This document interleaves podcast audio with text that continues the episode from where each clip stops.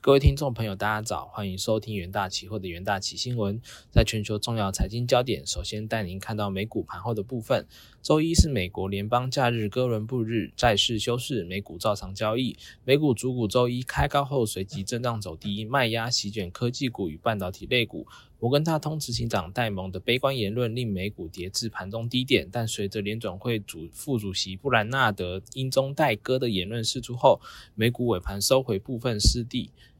在政经方面，摩根大通执行长戴蒙周一受访时警告，美国可能在六到九个月后，呃，陷入衰退，经济低迷可能会引发信贷市场恐慌。并使美股估值再缩水二十趴。美国联准会费的副二把手主管货币政策副主席布兰纳德周一发表演说表示，呃，联准会将审慎评估经济数据，以确认先前升息抑制通膨的效益，才决定未来升息的步伐。这与近期其他官员呼吁大举升息的观点相比，略略为偏鸽。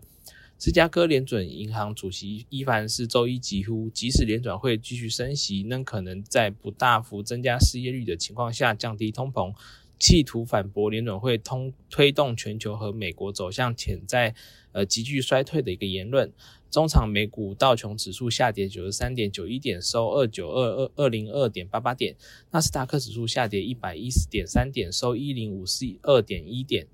呃，标普五百指数下跌二七点二七点，收三六一二点三九点。费城半导体指数大跌八十一点四点，收二二七五点三点。在国际新闻部部分，摩根大通 CEO 警告，美国经济恐在六至九个月内陷入衰退。摩根大通执行长戴蒙周一接受财经媒体 CNBC 采访时警告，非常非常严重不利因素可能会在明年年中。把美国与全球经济拖入衰退，而且经济衰退持续时间难以预估，要有心理准备。戴蒙认为，要要言要谈论经济，就不能不谈论未来的事情。他列举出几项敲响呃经济衰退警钟的一个指标，包括通膨失控、呃利率升与升预预期、量化宽松政策的位置影响，以及呃乌俄战争等。戴蒙表示，这些都是非常严重的问题，而且会很可能会影响美国与全球经济，尤其欧洲经济已经步入衰退，而美国可能会在未来六到九个月内陷入某种衰退。至于美国经济衰退的时间可能会持续多久，戴蒙表示自己也说不准，衰退的程度和从温和到严重都有可能，很大程度是取决于呃俄乌战争的一个进展，因此预测难以相相当困难。但唯一能保证的是，呃，市场会出现动荡，可能和无序的经经济金融状况相符。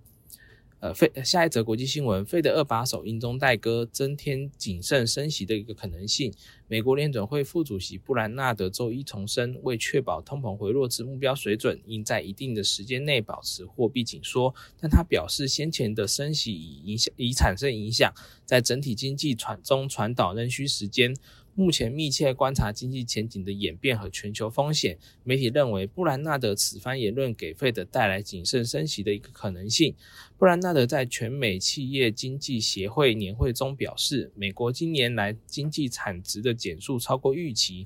显示货币政策收紧正在房市领域产生一些效果，但要在整个经济中传导还需要数个月，而对物价的影响可能还要更久。他也提到，谨慎行事与依据数据判断方式有助费的了解经济活动、就业与通膨是如何根据累积的升息影响而出现变化，为政策利率路径的评估提供依据。他并重申，货币政策将在一段时间内保持在限制经济的一个水准，以确保通膨随着时间推移回到目标水准。布兰纳德指出，世界各国央行同时紧缩收紧货币政策，海外需求走软可能会波及美国，未来不确不确定性仍高，正在密切留意经济前景演变与全球风险。布兰纳德曾在上个月的谈话中表达类似的担忧，不过从那时至今，其他费的官员都在重申支持大幅升息，并未像他一样提出谨慎的升息理由。在演讲后的一个问答阶段。